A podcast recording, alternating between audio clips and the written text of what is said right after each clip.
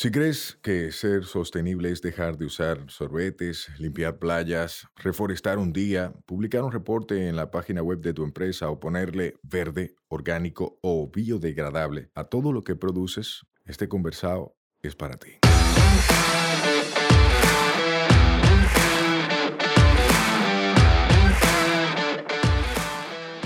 Hola, somos Mibisai, los motores detrás de Tinglar y una vaina verde, y hoy vamos a tener un conversado sostenible. En cada conversado sostenible te ayudaremos a romper paradigmas y te compartiremos alternativas y herramientas para que acciones ya, sin excusas.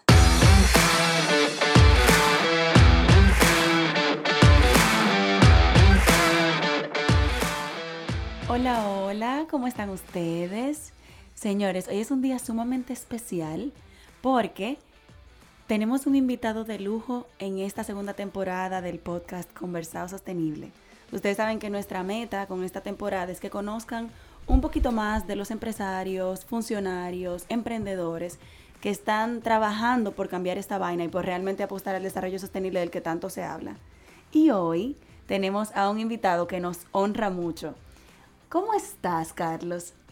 Yo estoy muy bien, yo estoy muy muy contento de poder estar en este espacio y conversar un poquito sobre los grandes retos, los desafíos y cómo construir de manera colectiva para hacer esto, tú dirías, una vaina bien. Totalmente, señores, muchos ya conocen esa voz y ya la asocian, pero otros probablemente se quedan, pero ¿cuál Carlos? Carlos, ¿quién eres tú? Me gustaría que me cuentes un poco quién es Carlos, el ser humano, y que me cuentes también un poco de tu trayectoria a nivel profesional y del valor que has venido agregando a través de los años. Bueno, yo soy hijo de Carlos Apolinar Pimentel Rivera, sociólogo, fallecido. Mi madre es Clara Elena Florenzán, es la primera eh, mujer física de este país. Wow. Me llena de mucha, de mucha honra. Yo soy el segundo de, de cuatro hermanos. Vengo de una familia de padres profesionales, fajadores, que lo que hicieron fue ayudarnos y garantizarnos eh, mínimamente condiciones de, vivir con calidad, dignamente y, poder estudiar y formarnos. Yo estudié ciencias jurídicas en la Universidad Autónoma de Santo Domingo. Digo estudié ciencias jurídicas, no quiero decir que soy abogado porque yo no he litigado, yo no he estado en los tribunales nunca. Por razones del destino o de otros eh, intereses. Pues yo he estado durante algún tiempo en el movimiento social, en organizaciones de sociedad civil. He sido funcionario público, estuve en la Procuraduría, en el Departamento de Prevención de la Corrupción, estuve desde el año 2001 al 2005. Después estuve del 2005 hasta el 2020 en Participación Ciudadana, eh, donde terminé siendo su director ejecutivo. Y en el periodo de transición, pues recibí una llamada de un asistente del presidente, donde, donde me hablaban si yo estaba dispuesto a ir a la función pública. Y dije que sí, que me parece muy bien, que yo siempre he respetado y he colaborado para que la administración pública pues puedan ir personas competentes, de calidad y, y respeto esa función. Entonces, pues la segunda llamada a los dos o tres días era diciendo que el presidente quería que yo asumiera la dirección de compras y contrataciones. Ahí yo le pedí unos días para pensarlo y conversé con mi esposa, con mis hijos, con mis hermanos. Y en esa primera conversación, pues la respuesta era que no, que no debía ir a la función pública, porque en realidad no, no estaba en mis planes ir a la función pública. O sea, que tu familia te dijo, espérate un momento. No, pero ¿cómo va a ser que la función pública, espérate, entonces, bueno. Y yo sí le dije, mira, gracias por tomarme en cuenta, pero en este momento yo no, no, no, no lo tenía en planes. Y después entonces recibí una, una visita de doña Milagro Ortiz me dijo que quería hablar conmigo, quien me decía que entendía que era importante que yo fuera a la administración, a la administración pública, aportar y eso. Y le dije, Milagro, déjeme yo pensarlo de nuevo. Te mandaron refuerzo y un batallón adicional. Y entonces también hice una consulta en ese momento con el Consejo de Participación Ciudadana, porque para mí era muy importante que no se entienda que yo estaba utilizando como un mecanismo de trampolín, ni mucho menos. Y el Consejo de Participación Ciudadana en ese momento dijo, bueno, mira, vamos a perder un buen director, pero entendemos que, que tú puedes hacer un buen trabajo en la función pública. Bueno, después de esa conversación con Doña Milagro y con el Consejo de Participación Ciudadana, yo pedí conversar con el presidente eh, Luis Abinader. Entonces, en el periodo de transición, él me recibió en, el hotel donde él despachó unas semanas, allá en la zona colonial. Y en esa conversación estuvo el presidente, estuvo doña Milagro Ortiz. Y ahí yo le planteé que le agradecía que me tomara en cuenta para esa función que estaba, estaba en la disposición de aceptarla, pero que para mí era muy importante conformar mi equipo de trabajo eh, y que de yo aceptar eh, me gustaría que la doctora Ru Enrique y Cristal Fiallo me acompañen como subdirectora de la institución y que eh, yo no aceptaba como lineamientos eh, de integrar mi equipo que no sea sobre la base de competencias, de lealtades, y de lealtades me refiero hacia el Estado. o sea, que no te manden cuota para allá. Ni papelito, ni mucho menos. Ni que toma este paquete de currículum para que lo contrate. Y así fue. El presidente me dijo que contara con eso, que contara con eso. Y así ha sido hasta el día de hoy. Claro, hay que hacer el cuento que a Ruth Enrique, cuando yo le dije, Ruth, el presidente me está sugiriendo asumir la dirección de compra. Y me dijo, qué chulo, manito, pero tú tienes que ir para allá. Y le dije, sí, pero si yo voy, si yo voy para allá, tú vas conmigo. Y me dije, no, espérate, vamos a pensarlo. Señores, llegué yo. Me cogió el tapón. Hola, Carlos. ¿Cómo te va? Bien, ¿y tú? Qué bueno. Hola, Sai. Hello. Mira, tú sabes que me llama mucho la atención. Eh, pues yo no había escuchado la historia. Yo estoy en redes, pero como que no sé si tú la has contado, no la vi. Sí. Y me llama mucho la atención, Ruth sí la conozco porque sé su trayectoria de, de, trabajar contigo en participación ciudadana y de manejar esos temas. Pero Cristal me sorprendió porque yo no sabía, o sea, yo la conozco de las redes sociales, no sabía que tenía competencias como para desempeñar esa función.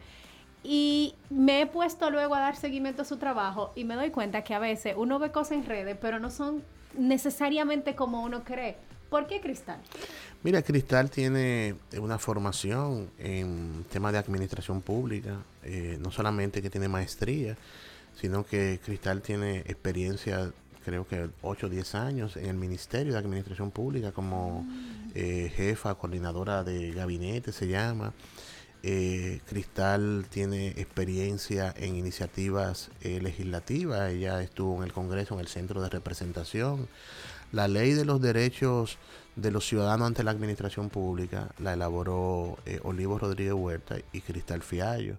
O sea que ella no fuiste tonto, tú dijiste, déjame llevarme una porque yo vengo de la sociedad civil, ¿estás sabe de esto? No, yo vi, yo vi las competencias y dije, concha, es importante que todo el tema de la burocracia, la administración pública, lo que implica, yo tengo que apoyarme de una gente que tenga experiencia, que tenga conocimiento y, y por eso le pedí a Cristal que, que me acompañe en, en esta en esta tarea que hemos asumido. Y hemos hecho un equipo grandioso. A mí me encanta. Mira, yo debo decirte que a mí me encanta en lo personal el equipo de compras públicas. Yo he tenido la oportunidad de compartir ya con Ruth, con Cristal, con Diana, Goris. Y o sea, un equipo de superpoderosos. No, pues yo, yo, yo, estoy feliz y, y, lo bueno es que en su mayoría las colaboradoras de la dirección son mujeres. O sea, el es que las mujeres son demasiado. El, el 95% son mujeres y mujeres en posiciones de dirección. O sea, dos subdirectoras y todas las direcciones están dirigidas por, por mujeres. Eh, y de verdad hemos hecho un equipo grandioso. Lo que llegamos y lo que estaban también, porque hemos respetado las capacidades, las competencias de los servidores públicos que que están haciendo carrera en la dirección de contrataciones y más bien lo que hemos sumado es eh, capacidades, hemos tratado de eh, promover un liderazgo que no se ve en la administración pública mucho, que yo en eso estoy rompiendo algunos paradigmas y es un, liderazgo y un estilo de gerencia eh, colaborativo, de trabajo en equipo, de construcción multidisciplinaria, de ir rompiendo las jerarquías. O sea, todo el mundo tiene, tiene que aportar en la construcción de conocimientos. Bueno, tenemos un desafío, tenemos un problema, tenemos una tarea. ¿Cómo lo resolvemos? Bueno, no siempre el director, la directora, el coordinador, el, la jerarquía del jefismo, no siempre tiene la razón y muchas veces no tiene tampoco la solución.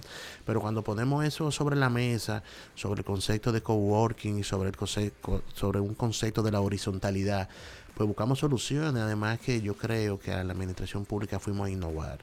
Y para innovar en la administración pública, mi concepción de innovar es que solamente es posible cuando ponemos conocimientos multidisciplinarios a encontrarse y a conversar sobre la base de una única visión ideológica de creencias o de formación. Es muy difícil encontrar procesos, prácticas políticas o instrumentos de innovación.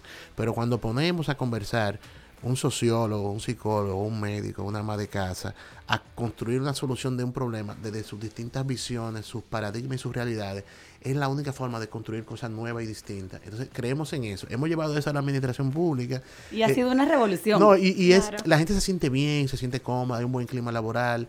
Eh, claro, no encaja porque la administración pública nuestra es, es, muy vertical, tiene todavía muchos rasgos de, de, nuestras estructuras autoritarias, de, del jefismo, del señor director. Que poner una foto en la oficina ahí tuya, de la familia. No, no, no. Mira, Carlos. Nada de eso. La única foto que está ahí la llevó Cristal y es una foto de nosotros tres riendo en Chelsea. Y, la, puso, la, puso, en el escritorio y ah, bueno, pues la deja ahí, Cristal. Y vamos a ponerlo aquí para que nunca nos olvidemos que tenemos que reírnos. ¡Ay, qué hermoso! pues perfecto, pues ponla ahí. Carlos, el, el, Estado no es el mayor ejemplo de sostenibilidad ambiental, lamentablemente. Eh, y compras y contrataciones de alguna manera puede incidir, pero no puede mandar raya sobre cosas. ¿Qué han ido logrando ustedes en términos de sostenibilidad desde las compras y contrataciones? A mí me gustaría que partieras, eh, me encanta la pregunta, a mí me gustaría que partieras de qué encontraste tú, para saber cómo ha ido moviéndose eso. Exacto. Mira, eh, lo primero es que, que el equipo, como equipo, como institución, nosotros tenemos un, una identificación, eh, un compromiso real, porque lo sentimos en promover políticas de sostenibilidad en el Estado Dominicano. Y tenemos una grandiosa oportunidad, pues hacerlo desde la Dirección de Compras y Contrataciones, porque el 32% del presupuesto general de la Nación está dedicado a las contrataciones de bienes, servicios y obras. 32, señores, no estamos hablando de poco dinero. Y para mí es muy importante esta conversación, porque cuando hablamos de contrataciones, lo que comúnmente se habla en los medios y que le gusta a la gente, y con razón, porque hay un morbito de eso, el tema de corrupción y contrataciones públicas, y la transparencia y los controles. Y yo digo, mira, todo eso es importante, todo eso lo tenemos que atender, tenemos que reducir que las contrataciones públicas siga siendo una fuente de robo, de enriquecimiento. Eso tenemos que atenderlo. Ahora bien, la conversación que vamos a instalar ahora es que la contratación es un medio de desarrollo y que ese medio de desarrollo tiene que ser un desarrollo sostenible y que las contrataciones están obligadas a jugar un rol determinante en la dinámica económica del país. Entonces, esa conversación está ausente, pero nosotros la estamos introduciendo. ¿Y cómo la estamos introduciendo? Bueno, hemos identificado que la ley tiene algunas disposiciones que nos ayudan. Te dice, bueno, mira, las instituciones del Estado deben contratar al menos el 20% de su presupuesto de contrataciones lo deben dedicar a las contrataciones de las MIPIMI. Y nosotros estamos velando porque eso sea una realidad. Y puedo decir que promedio en este trimestre, enero-marzo, pues nosotros tenemos que se ha sobrepasado un 38% del, del objetivo. Sí, del objetivo. El objetivo es 20% mínimo, pero está en un 38%. ¿Por qué? Porque estamos garantizando que las instituciones incluyan en su pliego de condiciones procesos dirigidos a las MIPIMES ¿Por qué las MIPIMES? Las MIPIMES son el 95% de los casi 100.000 proveedores registrados en el Estado Dominicano. El entramado económico nuestro son pequeñas y medianas empresas. Pero hemos logrado, en coordinación con el Ministerio de Industria y Comercio, también la certificación MIPIME Mujer. Y eso, en el proyecto de ley que estamos presentando, nosotros estamos planteando llevar de un 20 a un 30% las compras dirigidas a la MIPYME y llevar de un 5 a un 10 las compras dirigidas a empresas que son lideradas por mujeres. Señor, eso es importante. Yo voy a hacer un paréntesis porque hay veces que la gente entiende cuando se empieza a catalogar y a sacar cuotas para mujeres que es un tema de quedar bien con grupos minoritarios. No, no es bien. Es algo muy sencillo. Es algo muy sencillo. Cuando hay pequeñas empresas que están lideradas por mujeres, una alta proporción de esas mujeres son jefas de hogar. Y nosotros estamos diciendo que con una política dirigida, y por eso hablamos de las compras para el desarrollo, nosotros estamos diciendo que estamos impactando de manera directa la calidad de vida, no de la mujer, de la familia y de su entorno. Y nosotros creemos en eso, porque las contrataciones vistas como política pública, para eso que tienen que servir. Pero de igual manera estamos en una conversación muy interesante con el Ministerio de Economía, Planificación y Desarrollo. Eh, perdón, con el Ministerio de Medio Ambiente y Recursos Naturales. Y, y viene eh, una política que se va a construir de manera colaborativa sobre el diálogo, sobre el consenso que se va a aprobar, y es la política nacional de compra sostenible. Estamos trabajando en esa dirección, tenemos un equipo que está pensando de manera que podamos ir incluyendo en los procesos de contratación políticas y disposiciones que garanticen las compras y las contrataciones sostenibles. Pero de igual manera, en la dirección nosotros hemos eh, publicado, porque estuvo elaborado cuando llegamos, hemos publicado, estamos promoviendo un catálogo de pequeños productores de café. Y nosotros le estamos diciendo a las entidades, mira, tú puedes comprar café y tú puedes comprar café a pequeños y medianos productores, tú puedes comprar café orgánico tú puedes comprar café no solamente por la calidad del producto, sino también porque tú estás apoyando a pequeños productores de manera directa. Porque para eso que tienen que servir las contrataciones públicas, para aportar a ese desarrollo. Pero de igual manera nosotros tenemos eh, distintas iniciativas. Por ejemplo, estamos viendo cómo en el proyecto de ley que presentamos ahora, cómo generamos un mecanismo de contratación de los pequeños y los medianos productores. Porque la burocracia que se ha eh, desarrollado alrededor de la compra de medianos productores hace muy difícil. O sea, si un pequeño productor que tiene un huerto de lechuga le quiere vender a los comedores económicos, y, diciéndolo así, le, pide un paquetón de papeles, un paquetón de papel, un paquetón de formalismo. y está bien que tiene que haber una formalidad, pero lo importante es que el Estado compre a esos pequeños productores esos productos. Entonces estamos viendo también esos mecanismos, cómo llegamos al, al, seno, al corazón del campo, de los productores, y llegando como con el mayor comprador. ¿Quién es el mayor comprador? El Estado. El Estado. Claro, tú sabes que, que permíteme hacer un comentario ahí, y es que yo lo estoy viviendo eso ahora mismo con Tinglar Ecuestor, que es nuestra tienda ecológica, y tú quieres venderle al Estado, pero es a veces es difícil. Y otra cosa, yo no sé si eso lo hace contrataciones públicas, yo no sé quién decide eso, yo no sé quién decide el tiempo para pagar algo. Ah, mira, muy Pero loco, o sea, yo quiero venderle al Estado, pero yo no soporto vender a 90 días. No es porque yo no soporte de que no quiera es porque mi, mi, mi, necesita mi flujo de caja, mi liquidez no da para yo entregarle todo lo que yo tengo a 90 pues no. 90 no, 90 muy, oye, 90, Y me ha pasado que le he vendido al Estado en otras ocasiones publicidad, otra cosa, y simplemente cambió el incumbente y no me pagaron. Sí, mira, eso es un muy buen punto. Y nosotros hemos señalado que para promover la participación de los pequeños y medianos en el mercado público, una de las primera tarea que tenemos que resolver es que el Estado tiene que pagar tiempo y bien. Nosotros estamos planteando un indicador que el Estado pueda pagar, por lo menos a la pequeña y media empresa, por lo menos en 45 días. Por favor. Y nosotros no hemos dado cuenta. Lo necesitamos. Nosotros no hemos dado cuenta de las razones por qué el Estado paga tarde. Que no, no, no tres meses, hasta, hasta cuatro, cinco, seis, hasta un año. Esa es la verdad. No hemos dado cuenta cuáles son las razones. Mira, la primera razón es una razón estrictamente vinculada a la corrupción y a un mecanismo de extorsión para que ese proveedor eh, suelte sacarle comisión. suelte comisión para sacarle su pago. Eso es lo primero. que yo no he caminado. Eso es, lo primero. Pero que esa práctica ha llevado en el pasado a, suicidio. No olvidemos que aquí se suicidaron ingenieros y arquitectos en la OISOE porque te meten una línea de crédito y la dejes ir cayéndote atrás y tú con unos préstamos en el banco y, y el Estado no te paga. O sea, entonces, hay, esa es una razón. Hay otras razones que son de tipo de la burocracia administrativa, que tiene varios elementos. Bueno, lo primero es que estamos resolviendo y estamos en conversación con la Contraloría General de la República, es que cita un único criterio estandarizado de revisión de los expedientes de contratación de cualquier auditor que lo vea. Si lo ve un auditor en la entidad contratante y lo ve un auditor en Contraloría, tiene que ser sobre la base del mismo criterio de revisión. No puede ser que un auditor se le ocurra revisar con una cosa y al otro se le ocurra con otra. Muy subjetivo. Y que ese expediente vaya y venga, vaya y venga, vaya y venga, porque cada quien está evaluando de acuerdo a lo que él cree que debe evaluar. Entonces, eso es un tema que hay que resolver. Otro tema que estamos también eh, trabajando tiene que ver con la apropiación presupuestaria. Que las entidades lo primero que necesitan antes de contratar es tener una apropiación presupuestaria. ¿Qué es la apropiación presupuestaria? Que tú dices, mira, yo tengo la disponibilidad de los 5 mil pesos para contratar publicidad en tal cosa. Ya tú dices que tú lo tienes. Cuando tú haces la apropiación, esos 5 mil pesos se supone que con esa certificación están bloqueados. Cuando tú haces la contratación y te entregan el bien o servicio, se supone que si están bloqueados, ¿qué es lo que hay que hacer? Pagar. Pagarte de una vez. Claro, Muy no bien. caliente esos cuartos ajenos. Entonces, ¿qué pasa? Muchas veces la apropiación presupuestaria mm, necesariamente no bloquea esos fondos. Entonces eso se convierte en una bola de nieve.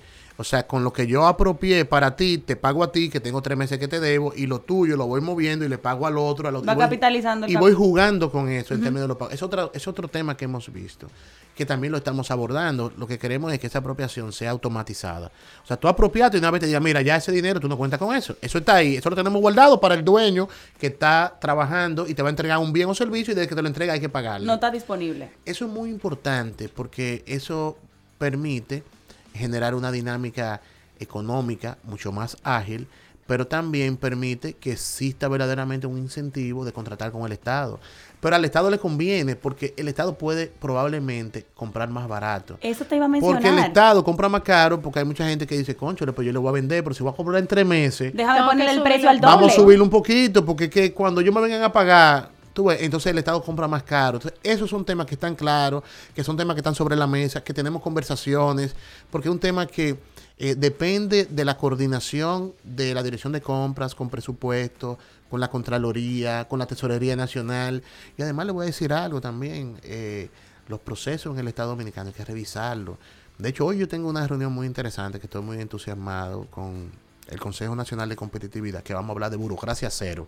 O sea, vamos a reducir procedimientos. Yo le voy a decir la primera vez que yo me siento en la dirección de compra el 17, 18 y 19 de agosto, que me sirven una cantidad de papel así que yo tengo que firmar. Digo, esto es insostenible. Claro. Esto es una locura. ¿Cómo todo esto? Entonces, mi primera medida fue que yo delegué alrededor de 19 firmas. Yo la delegué hacia las directoras de área, que yo decía, pero es que esto no tiene que venir al director. Empoderar los departamentos. La directora de investigación puede firmar tales, tales eh, procedimientos. La directora de política y normas puede firmar tal. La subdirectora tal firma esto. La subdirectora... Pero si yo me llevo que todo lo que llega a la dirección lo tiene que firmar el director, el rey, el monarca, el omnipotente, el que firma todo. Entonces, hay ocasiones que yo no tengo la posibilidad de sentarme a firmar todo eso, pero la institución está avanzando. Entonces, es, por eso decía lo del liderazgo, generar un liderazgo colectivo de colaboración, que las cosas estén pasando, aunque el director no esté. Porque la administración pública está hecha de una forma, es que Si las no cosas la pasan si está el director, si está el ministro. Entonces las cosas tienen que pasar porque la institución tiene que funcionar, la institución tiene que tener el procedimiento tan fluido que funcione. Entonces, ahora nosotros vamos a una dinámica del tema de burocracia cero, para reducir procedimientos, para ahorrar tiempo, de cara al cliente. Nosotros estamos haciendo una reingeniería total en servicio al ciudadano en la dirección de compra, porque para nosotros es muy importante que cuando el ciudadano va, pueda obtener un servicio en la dirección de compra, sea un servicio de calidad, que sea ágil, que sea atendido como se merece, porque al final nos- nosotros estamos claros, nosotros estamos ahí y nuestro salario lo- a fin de mes, ese ciudadano que lo paga con sus impuestos, nosotros estamos claros de eso, entonces queremos devolverle con servicio de calidad, que muchas veces se piensa que desde lo público, desde la administración pública, No lo- los servicios tienen que ser malos Sí, y tienen que ser mediocres y tienen que ser tarde y tienen que ser... No, nosotros queremos dejar un ejemplo que desde la administración pública se puede servir de calidad y que el ciudadano puede tener un servicio que se sienta satisfecho. Carlos, hablando de sostenibilidad en un podcast que se llama Conversado Sostenible, ¿qué en esa política que mencionaste que están trabajando en coordinación con el Ministerio de Medio Ambiente? ¿Qué puede esperar el ecosistema emprendedor y empresario en vainas verdes de este país? ¿Puede esperar que haya un pliego de licitación un criterio que le dé mayor puntuación al que está cuidando este triple impacto económico, social y ambiental? Para, para allá que vamos.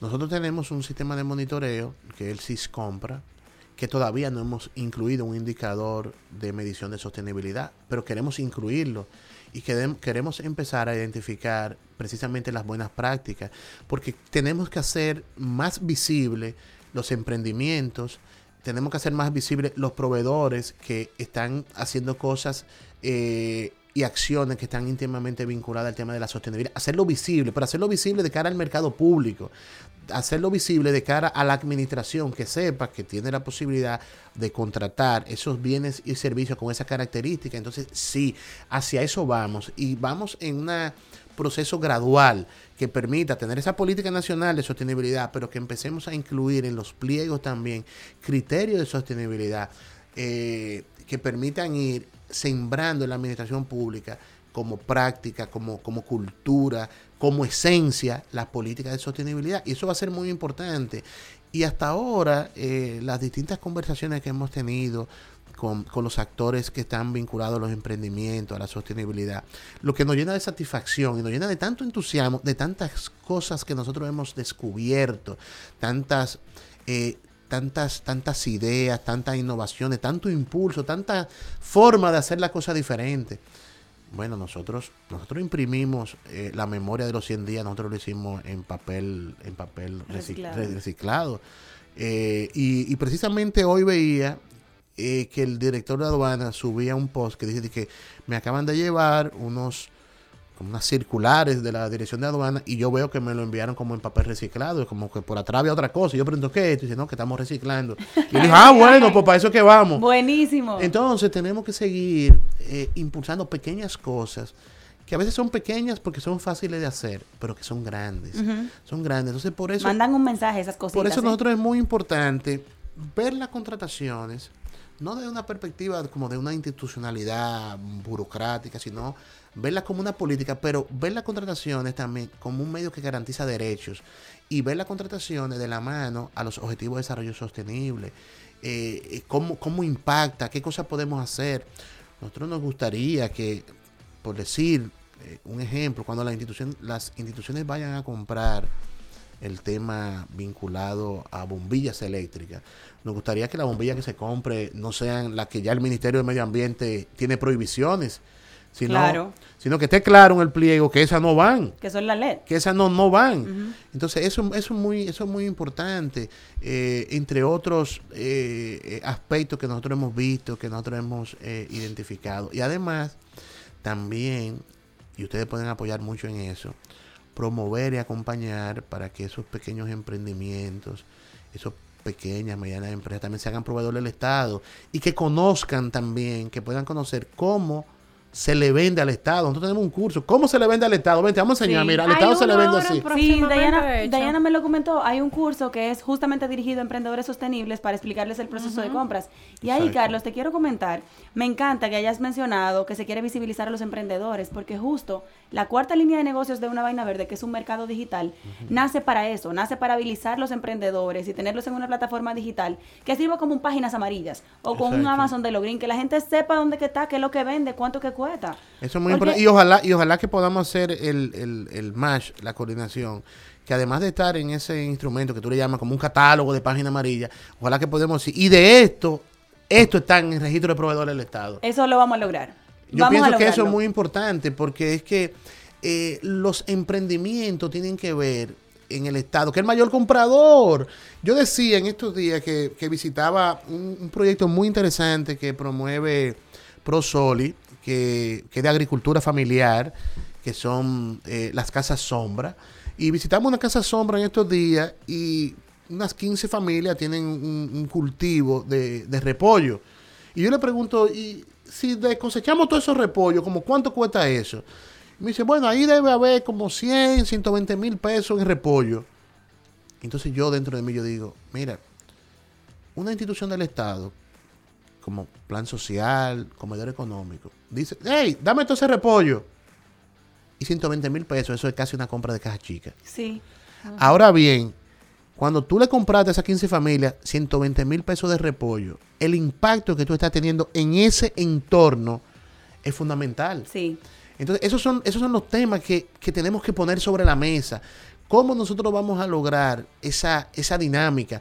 En estos días visité un, un, proyecto muy, muy interesante en la fortaleza de Salcedo, por ejemplo, donde privados de la libertad están en unidades productivas están reparando eh, butacas, están criando eh, pollo, tienen una panadería.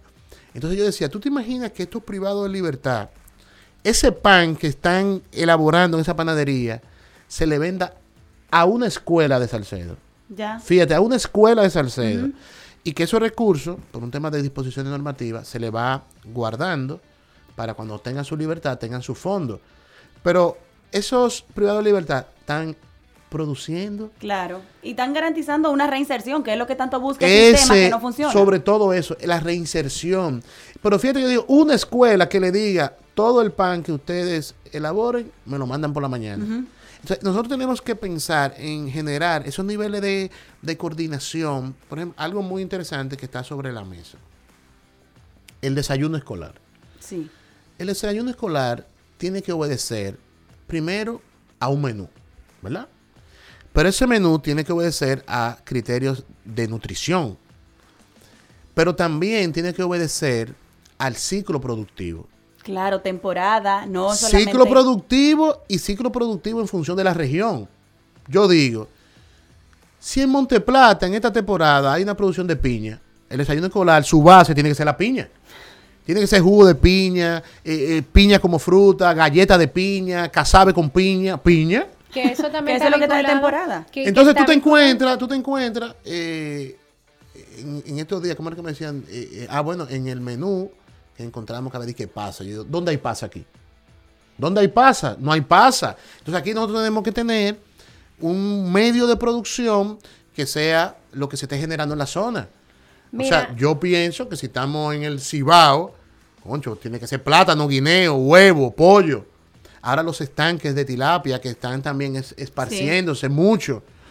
Entonces, ¿qué tú haces? Tú garantizas una nutrición de los estudiantes de calidad. Local. Tú tienes unos productores locales, pero además se queda ahí. Estamos diciendo que estamos dejando una economía ahí en el municipio.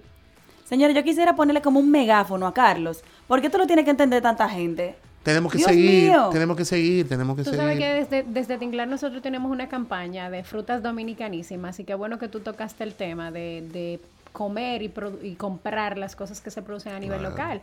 Eh, en la que nosotros queremos incentivar justamente eso, o sea, la gente no conoce el candongo, la gente no sabe que el mamón, la gente no sabe que la guanábana, los muchachos de ahora no saben eso porque básicamente estamos comprando frutas importadas que les salen más costosas o estamos comprando la cebolla que traemos de qué sé yo a dónde y el ajo que traemos de qué sé yo a dónde y el que lo produce aquí se le está dañando. Bueno, ahí salió la noticia recientemente la gente que San Juan, que se le dañó toda la producción de cebolla porque compramos cebolla de otro lado. Entonces yo sé que compras y contrataciones no puede obligar a las instituciones, pero hay cosas que pueden ir haciendo poco a poco que que obliguen de alguna manera a que se tenga que tomar en consideración la producción local. porque Eso es fundamental. eso tiene que ver con un criterio ambiental, porque tú Claro. no tienes que gastar un avión, un barco, una cosa que venga de por ahí, emisiones, si está aquí. O sea, ni conservante, ni No, y, conservante, y- ni y- apoyar la generación de empleo totalmente. Totalmente.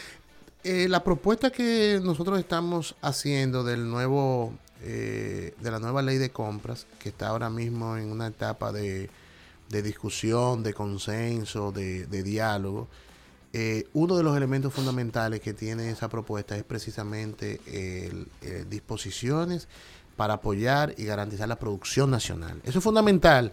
Esto es fundamental para generar una dinámica económica distinta, desde lo micro hacia lo macro. Eh, y así mejorar la calidad de vida del pueblo dominicano. Primero, desde la perspectiva de la nutrición, desde la perspectiva de generar empleo, desde la perspectiva de que circule el peso en el municipio, en, Que se mueva el dinero, porque al final la gente hablando tanto y teorizando tanto del desarrollo económico y del desarrollo social y del desarrollo sostenible. Y todavía no saben comprarle al que está al lado. Por eso, por eso las contrataciones públicas juegan un rol determinante como política pública, porque hasta ahora y eso nosotros lo hemos ido entendiendo cada vez más. Hasta ahora las contrataciones públicas no se han eh, visto como una política pública que tiene que orientar al desarrollo. Y eso es muy importante. Y esa es la conversación que nosotros tenemos que tener. La otra es importante. Ahora, ningún país desarrollado, su agencia de contrataciones es una unidad anticorrupción. Nosotros tenemos que convertirla en una unidad para el desarrollo y atender las, indi- la- las indelicadezas y los actos fuera de la ley. Carlos, me ha encantado esta conversación. A mí más. Y hemos hablado mucho de tu función pública, pero mío, yo sé que tiene ahí, a tiro de hit, una papa caliente para conocer algunos detalles personales de tus gustos y preferencias. Vamos a ver. Yo lo conozco, señores. O sea, él es más chévere del- de lo que usted lo ve, de que con ese saco muy serio, que sé yo qué. ¿Tu comida favorita? Me gustan los caldos mucho. Los caldos, sancocho, ¿Tú bebes una, mucho? una bichuelita. ¿Tú bebes? Sí, me tomo mi cervecita. Ah, claro. porque tú gustan los caldos porque Sí, bebe. no, no, no. Lo, lo, lo viene una, una frescosita que hay muy bien, claro que sí. Oh. Ah, ¿Canción favorita? A mí me gusta mucho la trova. Eh, y de Silvio Rodríguez, así de repente, por ejemplo, el necio. El necio yo de vez en cuando la pongo y la subo, le doy volumen, le doy volumen y entonces me acuerdo de que hay un, que hay Con un tu pote al camino. lado. No, con un vinito, porque una trova con un vinito va mejor. Está bien. Ah, ¿Tu persona favorita? Persona favorita, eh, bueno, yo tengo tal vez algunas referencias en términos profesionales No, no, no, no, no. Tu persona favorita del mundo. Como persona, bueno, mi mamá, esa es la, mi persona favorita, ¡Qué mi madre. lindo! ¿Tu lugar favorito? La playa, me encanta. ¿Y tu mayor sueño? Eh, dejar un, un legado en, en esta función que tengo en los actuales momentos y que, y que mis hijos se sientan orgullosos de que, mira, mi papá fue a la función pública y, y lo hizo bien. Y además, y además decir, que yo lo, lo he dicho varias veces y lo voy a decir aquí, mi último día, mi último día en la dirección de compras y contrataciones, mi esposa y mis hijos van a estar en la puerta, en nuestro carrito viejo, ahí esperándonos. y ahí yo voy a salir caminando y ahí me voy a subir. Señores, qué hermoso escuchar a Carlos. Carlos, tú mencionaste hijos. Sí. Mándale un mensaje a tus hijos así de un papá que es un funcionario a tiempo completo y que no quiere olvidar su parte familiar. Bueno, yo pienso que el- el- lo mejor que le puedo decir en este momento, que llegaremos y volverán en los días en que pueda almorzar con ellos. Porque hay que decir que desde el 17 de agosto no he, no he vuelto a almorzar al mediodía en mi casa por las funciones, por todas las responsabilidades y que para mí es muy importante. Muy importante Ay, sí, llegar al mediodía todos los días todos los días, yo siempre lo he hecho, todos los días yo como en mi casa con mis hijos, pero no lo he podido hacer porque no ha tocado difícil, no solamente por la función pública, sino asumir la función pública en el marco de una pandemia, asumir la función pública en una dirección como contrataciones, donde hay tanta expectativa de la sociedad, además de la esperanza que ha puesto el pueblo dominicano en que las cosas sean diferentes.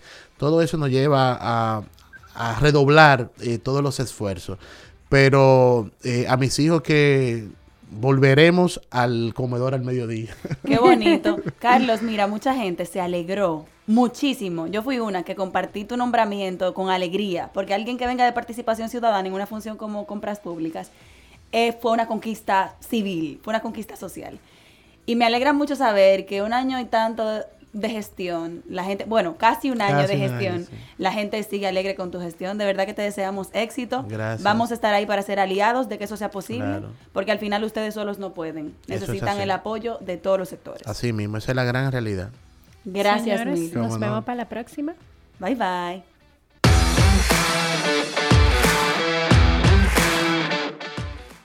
Este podcast se graba en nuestra casa, M33.